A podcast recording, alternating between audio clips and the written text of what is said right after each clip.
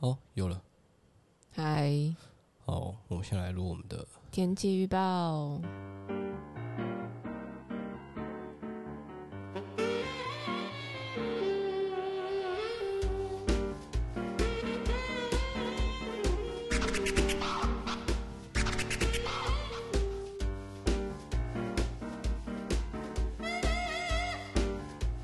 阿川还在生气吗？对，不要生气了嘛！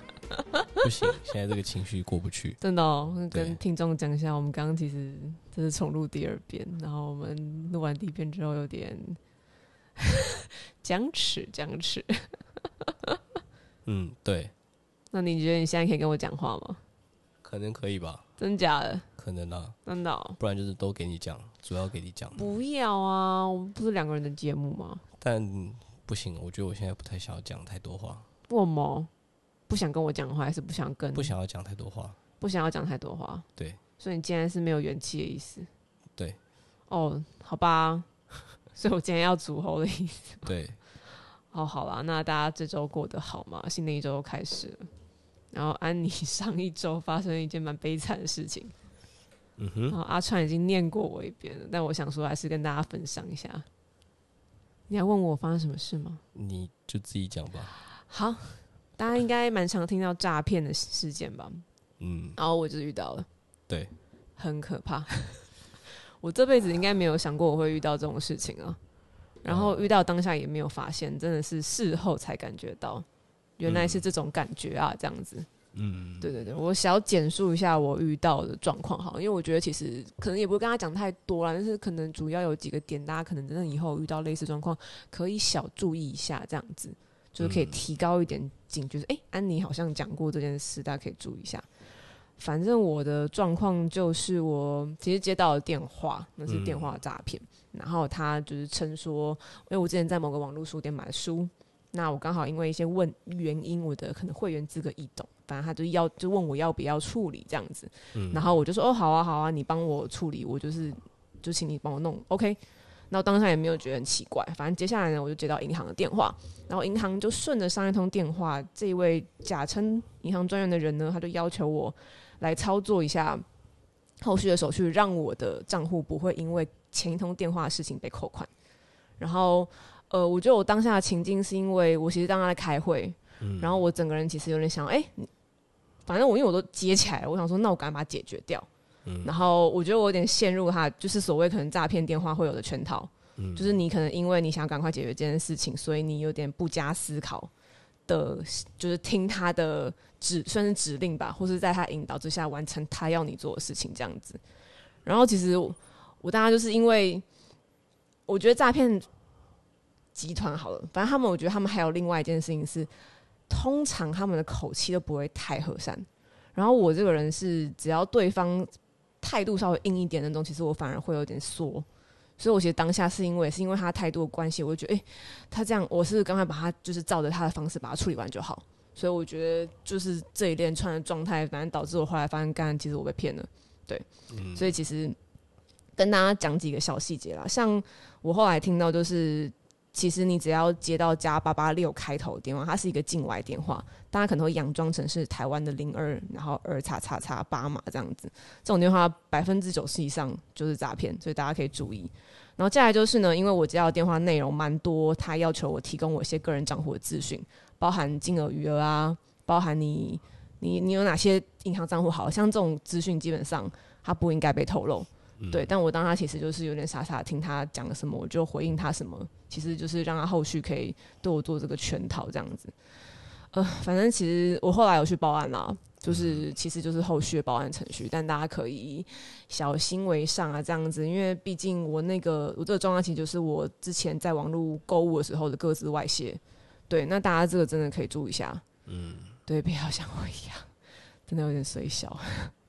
嗯，有点不知道该怎么办。然后我其实我这两天还蛮，就是情绪没有很好，因为就是还在有点懊悔的状况当中。对，但因为我刚好其实有跟朋友稍微讲一下这件事情，我就有个朋友他也有类似的经历，我就觉得哦，好，那其实还好，那就是他也提供我一些建议，那就后续看怎么应对。那如果听众真的觉得有兴趣想要聊细节或好奇的话，也可以私下来问我们这样子。嗯或许 maybe 后续我们可以讲一个比较详细的，因为毕竟我觉得这些资讯其实大家可能觉得，哎、遇到了，我觉得哦好衰小，可能不一定公开讲。但我觉得大家是可能真的有兴趣的话，我们再来说这样子。对啊，嗯，而且大家虽然常常会看到新闻，或者是有一些新呃，就是会看到一些新闻说，哎、有人被诈骗或什么，然后呢，嗯。呃，我觉得啦，我们大部分人都会觉得被诈骗，可能都是年纪比较大的老人啊，啊或者是或者是觉得哎、不能说人家自己不会被骗或什么，但实际上，当你真正遇到的时候，你你有时候会会陷入一个盲点啊，你可能会不知道你其实自己就正在被骗。对，我所以我自己会觉得，其实接到你觉得有点可疑或有点困惑的打电话，其实都都先停下来，停一下了，不用急着说想要赶快，哎、好像要赶快把它解决掉或把它处理掉什么。像你就讲说，哎、可能哎、我现在因为其实我当时正在忙嘛，那如果我可以当时就说，哎、那你可以晚点来打过来吗？嗯。之类的，我可以稍微冷静一点，然后或许这件事情就不会发生那么快，嗯。然后就顺着他的圈套就就掉下掉进去了这样子。嗯。啊，大致上是这样，所以是有个有点悲惨的一个周一周这样子，嗯，对啊。另外就是有看到一个消息，嗯哼，就是知识家要关闭了，对，雅虎奇摩的知识家要在今年的五月四号关闭。我不知道大家对于知识家的印象会是什么。你有用过知识家吗？嗯，应该是没有，但以前的确有些时候，呃，因为以前早期 Google 其实还没有那么发达的时候，嗯其实很多的想要知道很多事情都是去知识家搜寻，因为的确可能会有很多人问过，哦所以就会去。上面看。所以你会开到知世家的网页，然后打一些关键字，这样。小到时候这么特地吗？小时候会，哦，对，甚至现在即使现在长大了，现在用 Google 打，有些时候跳出来的网页也还是知识家的，就是哦以前对。有人问的。大概我觉得十年前还有人在用，这十年应该就是没有再更新了。因为我觉得有部分也是因为它的功能被其他平台取取代了，像 Google 或者是有一些论坛什么的。嗯，对，哦，啊，你不是说你有看到一个知识家里面的传奇嘛？对啊，就是其实因为雅虎奇摩知识家它里面有一个蛮有趣的，就是因为其实呃，我觉得知识家到后来相对比较落寞，有一部分是因为也是因为，嗯，也是因为上面有些时候有人问的一些问题，其实常常没有办法被很正经的回答，你说可能会是北兰的回答或者乱回大恶搞，对大家乱回答，还有很多时候在打广告。之类的可能，对，所以我会觉得，就是所以也让大家就是相对来讲，可能并没有那么信任知识家的回答一定是正确的。回答品质，对对对，但是但是知识家那个时候的确是有一个很很知名的账号，他就是专门在回答这种很枯手的问题。你说他会呃，他会回答很回答枯手很枯手的答答案吧对，嗯，然后但是因为他就是很明确，就是很枯手的回答，所以大家也你用都知道。你用“枯手”这个字也蛮老派的。对，那个年代那时候就是会讲枯手，然后他就是那个 ID 账号叫做手枪博，哦，然后他是中文是不是？对对，他的有一个，嗯他因为那时候大家都可以自己输入自己的昵称，然后他的账号就叫手枪博，然后他有一个，就是他有一个他回应的起手式，他就说，可能说是哎、你好，我是手枪博，这个问题问我就对了，嗯，某某某某可能是那个东西他问的问题，就是也是我的专业之一，然后他就会说什么什么什么这样，什么事情都是他的专对，什么事情他都会这样讲，就是哎、什么东西也是他的专业之一，对，就是各种各种问题他都会这样你。可以小举个例吗？就是像呃，看一下、哦，像例如说，就是有人会问说，哎、以前就问说，哎、请问四月一号就要开始实施垃圾分类，该怎么分？他就回应说，哎、你好，我是手枪博，这个问题问我就对了。然后吃垃圾食物也是我的专长之一。根据我从事清洁员多年的经验，其实四月一号是不用做垃圾分类的，因为四月一号是愚人节，所以为了你的身家安财产的安全，请勿分类。然后他就会这样写：手枪一搏，然后参考资料就会写手枪搏的大脑。哦哦，你刚刚讲完之后，我稍微小 Google 他一下，他好像账号被停权过很多次。因为因为毕竟知识家他说那个时候，他们就是会有一点像是 ban 一些可能有点就是你知道不正不认真回答或回答有点恶搞的，回答很明显不是正确的，或者是正确的知正确的回应，他们可能会 ban。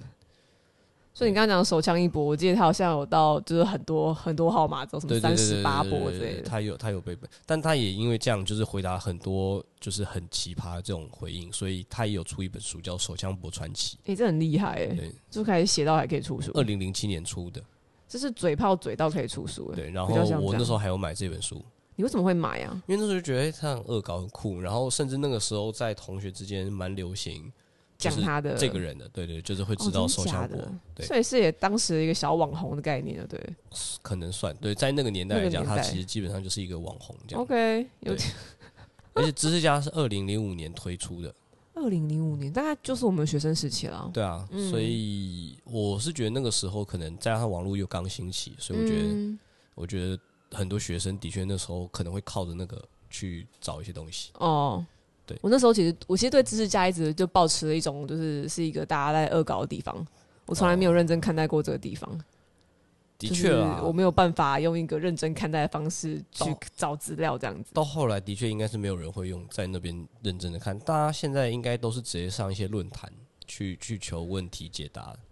论坛跟脸书大神，脸书那就更后面。然后以前是 BBS 吗？B B 现在 B B 现在也还有啊，对啊，我觉得其实都有。我觉得各式各样的管道啊，对，像例如说以什么三 C 啊、科技一类的东西，就很容易是去那个所谓的小恶魔啊、mobile 灵异啊，嗯，然后可能一些什么感情或什么，就可能大家现在常去的什么 D 卡啊，对对那些东西。像 D 卡的内容其实蛮多元的，但 D 卡有那个嘛，大所谓的大学生身份你才可以注册嘛？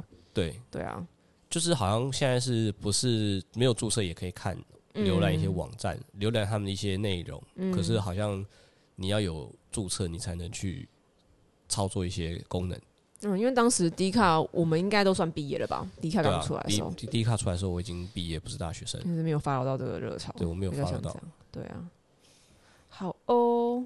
嗯啊，我们本来这其实本来要分享一个活动嘛，我觉得还是稍微讲一下，对不对？好。对。因为我先前提是因为这个活动其实好像报名表单已经截止了，呃，对，但是还是想跟大家分享一下啦。反正它是一个呃，我们呃，算也不是说我们，你有，它是我有发了的一个冲浪的台北的冲浪牌子叫做 Vest，然后他们其实在每年都会办一个。净滩的活动，嗯，对对，然后他们今年就是在这个礼拜六十七号的时候会有，也是以一个净滩，然后会在金山的中角湾那边，嗯，然后他们净滩的时间会是从早上大概到中午，嗯，然后他们中午净滩完之后呢，他们下午其实就是会有一个冲浪活动，因为呃，这个 Vest 这个牌子他们其实也有代理，就是一个一个冲浪板的。牌子，嗯，然后他们就会提供他们代理的那个冲浪板来让大家试冲体验，嗯，各种版型这样，嗯，对，所以感觉是蛮有趣的啦。哦，因为我们其实我们之前去冲浪的时候，在海边会看到一些乐色。对对对，其实海边蛮多乐色，尤其是呃中角湾是怎么制造出来的？是旁边的渔船吗？还是有的一定是就是自己去的人留下的，在海海滩上的乐色，尤其是沙滩上有蛮多的，对对啊。像像其实呃中角湾他们这一次进滩的地方中角湾我们之前有去过啊，那是一个微妙的冲浪回忆。对对，就是我们那一次那时候还很呃很几年前就是只是还在体验那种，然后就想着哎好去去冲浪，就去那边发现那边很脏。你当时也觉得那边很垃圾蛮多的，对不对？对，那边感觉非常脏，很恶心，很不舒服。对对，但是后来几年就是新北市政府有。把它改造吧，说是对对，就是把它整理好，变成一个有点类似一个像是要当做一个或者是海上运动中心这样。嗯嗯嗯，对对，所以其实现在那边应该是有好很多了。嗯，对啊，而且其实就是看真的身边就开始冲浪之后，看身边可能就是喜欢海洋运动的人，其实他们也会比较真的蛮在意整个海洋的环境的。嗯，对啊对啊，那个我觉得意识是很强的。像其实有时候我们下水。呃，我看到有一些浪人啊，他们浪友，他们其实看到，垃圾是会捡海面上有垃圾，他们其实会捡在，就是可能先绑在自己的，塞在自己的脚绳啊，或者是那防寒衣里底下，然后上岸之后再拿去丢这样。嗯，对。但是有些垃圾，我觉得有些时候可能真的感觉很像是渔船上面就丢下来跑，然后飘过来，看了就会觉得有点不开心。但我觉得这啊。对啊，这是整体意识的问题啦。嗯，就包含我们可能日常生活中，其实也可以更注意这件事情啊。嗯，就是减少热色制造也好，或者减少使用一次性制品的时间也是这样子。对啊，对了，但是因为这个活动，它算是我其实刚刚有看报名表单，就哎、发现好像已经关闭了。嗯再，跟大家分享，可以去看一下 Vest 网站，可能 follow 他们一下对。那我就也另外分享一下，我就是这周有看到活动，嗯然后答案应该比较少人听过，它是叫蒙甲国际舞蹈节，嗯，大概办了第三年了吧。其实它是一个比所以较还算是一个蛮新的活动蛮新的，然后它其实是那边在地的一个剧团主办的，哦。对对对，其实是一个我觉得比较民间性质，不是政府政府公部门的活动。嗯对，然后他们其实都是在一样都是在四月，那今年就是在四月十六号到十八号是三天的活动。嗯，然后他们其实我觉得蛮有特色的，是因为他们演出地点就是锁定在万华这个区域。嗯，那可能不是很多人对万华熟，嗯。像我自己的话，是因为之前工作关系，我在剥皮寮那边，大家可能听过剥皮寮，我在那边工作一阵子，那对于那边的环境才会哦，原来那边其实有一些。就是也是一个很有特色的地方啊，因为可能大家有时候想到龙山寺，只会想到就是广场上的游民也好啊，或者是去拜一拜，对，但是那边其实有很多有趣的地方。那像蒙甲舞蹈节，就是把它变成了一个演出、一个活动的现场这样子。嗯，所以像他们可能在什么唐布文化园区啊唐，木文化园区在哪？它其实是在龙山寺出来之后大概十分钟，然后那一个地方以前应该是制糖的工厂，哦，我没有很确定，但是它也是一个算是。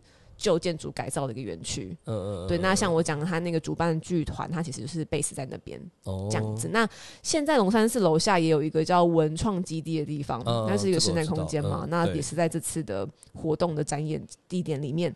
那另外还有像我觉得那个一个很有趣嘛叫华江整宅，不知道大家有没有听过？华江整宅有些人应该会知道，像之前拍照的时候，可能会有些人去那边嘛。对，因为华江整宅它其实算是一个，就是应该说蒙蒙甲万华这一带的地区，其实很多都是老建筑，嗯，不管是老的住宅也好，或老的一些，你就像说，可能过去它曾经是一个糖厂、工厂，或者是什么呃办公室，或者是一些建筑古迹，嗯嗯嗯然后它其实也是因为废弃也没有在用，但是现在我觉得有蛮多重新呃算是老房子重新改使用重新重新改造，嗯然后重新嗯。使用，赋予它新的意义，这样。嗯，呃，好像，整台是一个蛮有趣的地方啦。这就是蛮有味道的啦，我觉得。嗯，对啊，对啊，啊有兴趣也可以走走。那可能 maybe 来这个艺术节就可以直接去感受那个地方。那就小讲一下，其实这个活动它有分两种票价啦，就是八百元你可以就是整个护照看到底，它其实大概有六十多场的演出，呃三十多个演出团队。那接下来就是你也可以买单场两百五十元，那有兴趣的话就直接上那个网站打二零二一蒙甲国际舞蹈节。哦对我觉得可以去用另外一种方式感受一下万华地区，嗯，对这我觉得是个蛮好的选择。这样，而且它其实八百元有点像，有点像是整个演出期间的，就是你全部的演出都可以看。哎、可是它好像是一天吗？呃，没有，就是三天应该都可以看。哦，对对对，嗯，嗯，觉得蛮有趣而且它每天呃，它五六日三天的时间不太一样。对。然后其实呃，大家可能跟艺术节的时候不太熟，那其实艺术节它特色比较多是那种呃独立艺术家或是比较实验型的展演。嗯，所以它其实规模都比较小。那我觉得这种懂这种规模比较小的演出，他们其实都会去玩可能跟观众的关系啊，或者是你平常没有想过的表演的方式。嗯我觉得在这边会比较蛮容易看到的这样子。嗯对啊，对啊，那大家有兴趣可以去找找资讯这样子。嗯，好，我们来讲一下这周的天气。那其实近期天气好像又变凉了一点。哦，对啊那大家上周的确是天气对蛮凉的，这周一二应该我看预报都还蛮热的，它最高温有到三十度。哇哦，然后不要被热坏了。那因为接下来礼拜三开始又降到，我看最高温有到就是到二十一到二十三度，嗯，又蛮低的这样子。然后可能又有一些阴雨阵雨，对啊，那大家可能就是我觉得好像还在那个春季的变呃化，对，就是在换季的时，还在换季啊，对啊，对啊。嗯所以大家，我现在想，我可能有时候现在棉被都不知道怎么盖。嗯，就我现在有两层棉被，就是哎、一层就是当觉得比较冷的时候就两层盖起来，然后可能热的时候就一层这样子。呃还在一个有点不太确定自己该怎么样的状态里。那大家也要保重身体，这样子。嗯，好哦，好，那我们到这吧，这边差不多了大家拜拜，拜拜。